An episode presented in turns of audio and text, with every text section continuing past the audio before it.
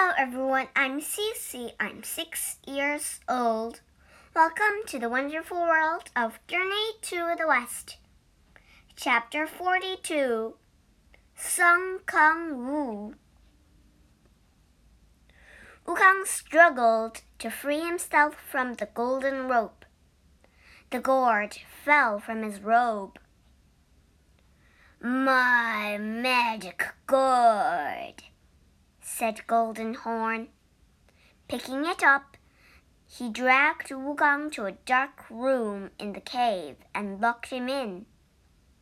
Right away, Wukong made himself tiny and escaped. He flew down a tunnel and squeezed through the cave's main door. Once he was outside, he returned to his normal size. He banged on the cave door. Open up right now! The door flew open and Golden Horn appeared. Sun Wukong, shouted the demon. How did you escape? I'm not Sun the monkey lied. But you look just like him, said Golden Horn. Yes, I do, said Wukong. Sun Wukong is my twin brother. My name is Sun Kong Wu. Why are you here, Sun Kong Wu? asked Golden Horn. I know you captured my brother, said Wukong. Set him free. Golden Horn laughed. I'm not going to do that. Oh, that's too bad, said Wukong, pretending to feel bad. I was hoping to solve this problem without violence. He took the iron bar out of his ear. Golden Horn had been holding the gourd behind his back the whole time.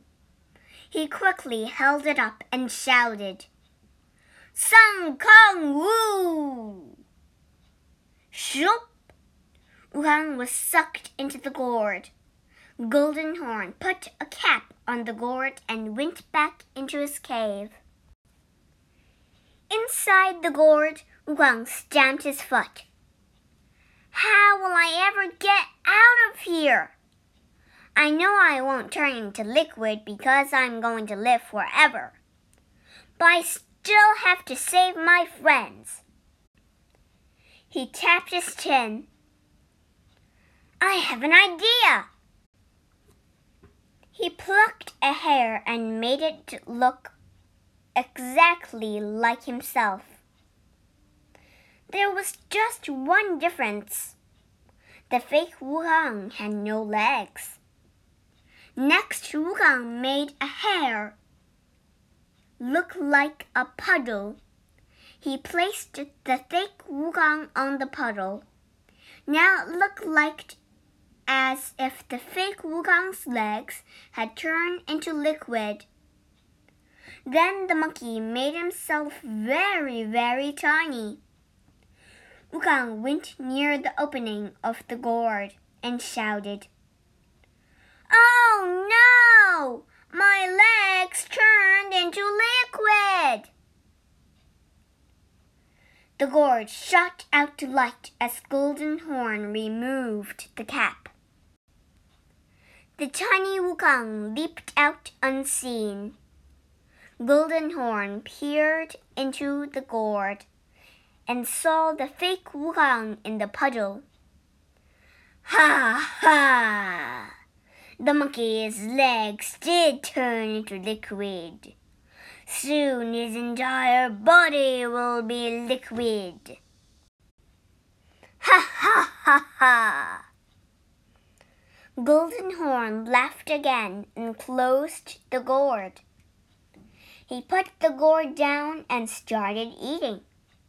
The real Wukong returned to his normal size and then made himself look like a demon. He walked over to Golden Horn. Hello, sir, said Wu Wukong. Are you enjoying your lunch? Yes, said Golden Horn. Wu Wukong picked up the gourd.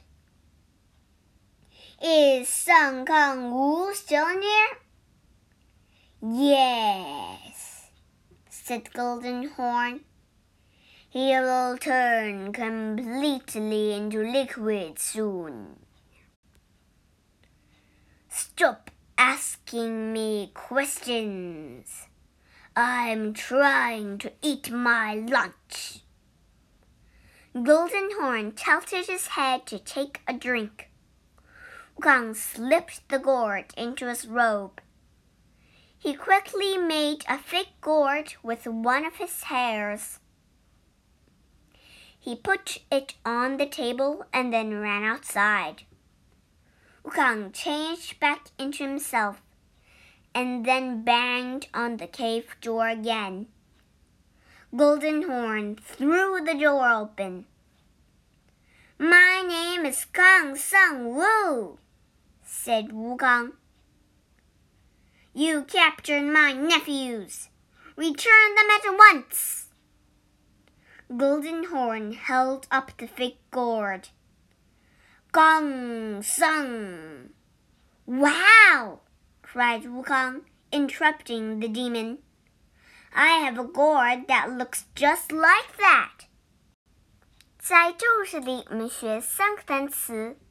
第一个单词 main。M A I N，main，主要的、最大的。